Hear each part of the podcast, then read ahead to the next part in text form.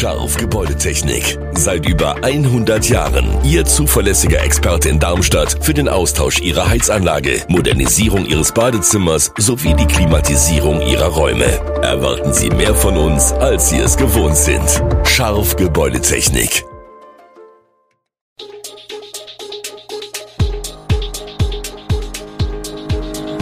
Gude, unser morgendliches News Update.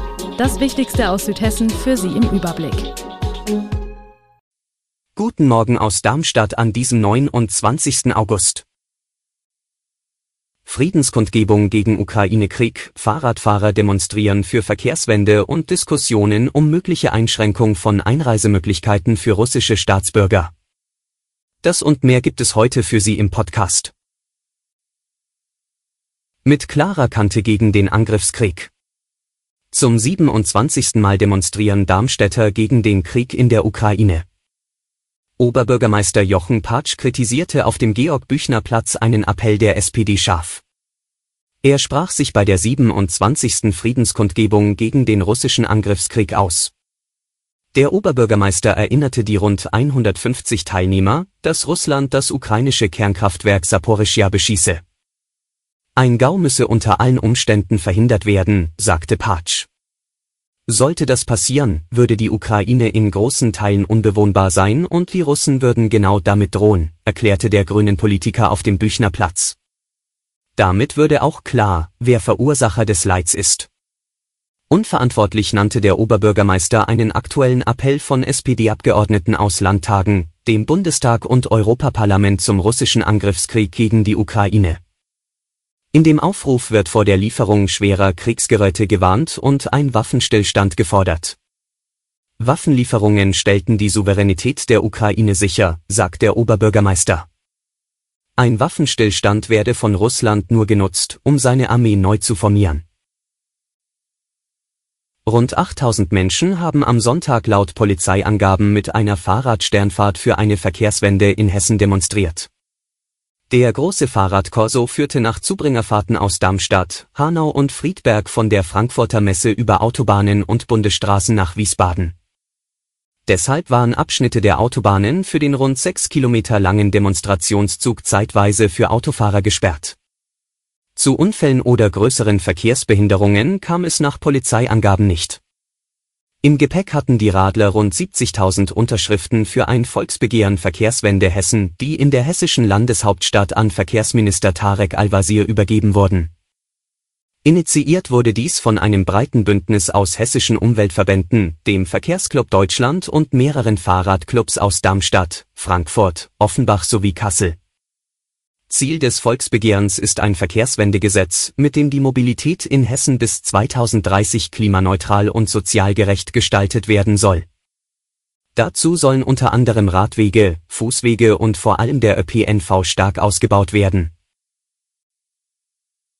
Zwei Jahre lang haben die Fans des Golden Leaves Festivals auf die Veranstaltung verzichten müssen, von Freitag bis Sonntag kamen sie nun wieder auf ihre Kosten.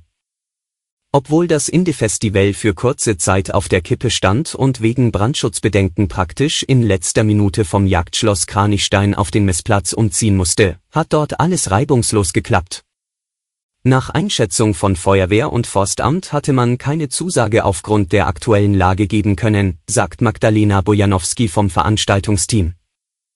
Dank des schnellen Ortswechsels an den Messplatz habe es aber glücklicherweise doch noch stattfinden können. An allen drei Festivaltagen waren bereits um die Mittagszeit viele Besucher vor Ort. Das Publikum war bunt gemischt. Die sehr unaufgeregte Menge verteilte sich nicht nur vor den beiden Bühnen, sondern über das gesamte Festivalareal. In Liegestühlen, die auf dem Festivalgelände bereitstanden und auf mitgebrachten Picknickdecken wurde der Musik gelauscht. Mit der Idylle am Kranichsteiner Jagdschloss könne der Messplatz nicht mithalten, aber laut Organisatoren merkte man, dass die Besucher froh waren, wieder feiern zu können. Blicken wir in die Ukraine.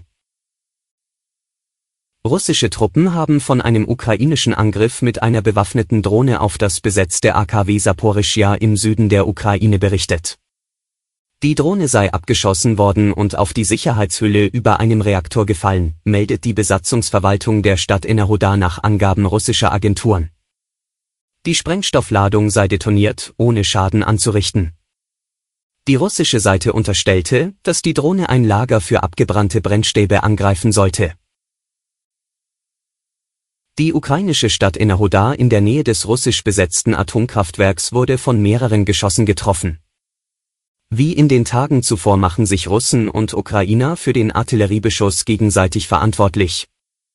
Beide Seiten veröffentlichen Videos, die zeigten, dass in Wohnvierteln zahlreiche Autos brannten. Die Europäische Union bereitet nach einem Bericht der Financial Times wegen des Kriegs in der Ukraine die Einschränkung von Einreisemöglichkeiten für russische Staatsbürger vor. Demnach gehe es bei einem informellen Treffen der EU-Außenminister am Dienstag und Mittwoch in Prag um die Aussetzung einer Visavereinbarung mit Russland aus dem Jahr 2007. Der EU-Außenbeauftragte Josep Borrell hält ein vollständiges Einreiseverbot für Russen in die Europäische Union für keinen guten Vorschlag. Im österreichischen Fernsehen warnte der Spanier davor, den Kontakt zur russischen Zivilbevölkerung zu kappen. Ein solcher Schritt hätte keine positiven Folgen. Borrell sei jedenfalls nicht dafür, dass man überhaupt keine Visa mehr ausstelle. Zudem glaube er nicht, dass es in dieser Frage in der EU die nötige Einstimmigkeit für einen Beschluss gebe. Mehrere EU-Mitgliedsländer fordern wegen des Kriegs ein grundsätzliches Einreiseverbot für russische Touristen. Die baltischen EU-Mitglieder Estland, Litauen und Lettland sowie Tschechien haben die Einreise bereits eingeschränkt.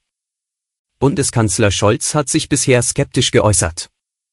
Außenministerin Baerbock deutete am Freitag an, dass in der EU nach einem Kompromiss gesucht wird.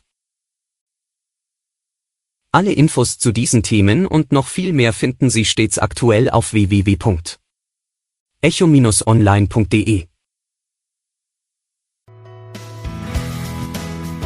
Gute Südhessen ist eine Produktion der VAM von Allgemeiner Zeitung, Wiesbadener Kurier, Echo Online und Mittelhessen.de. Redaktion und Produktion die NewsmanagerInnen der VAM. Ihr erreicht uns per Mail an audio.vam.de.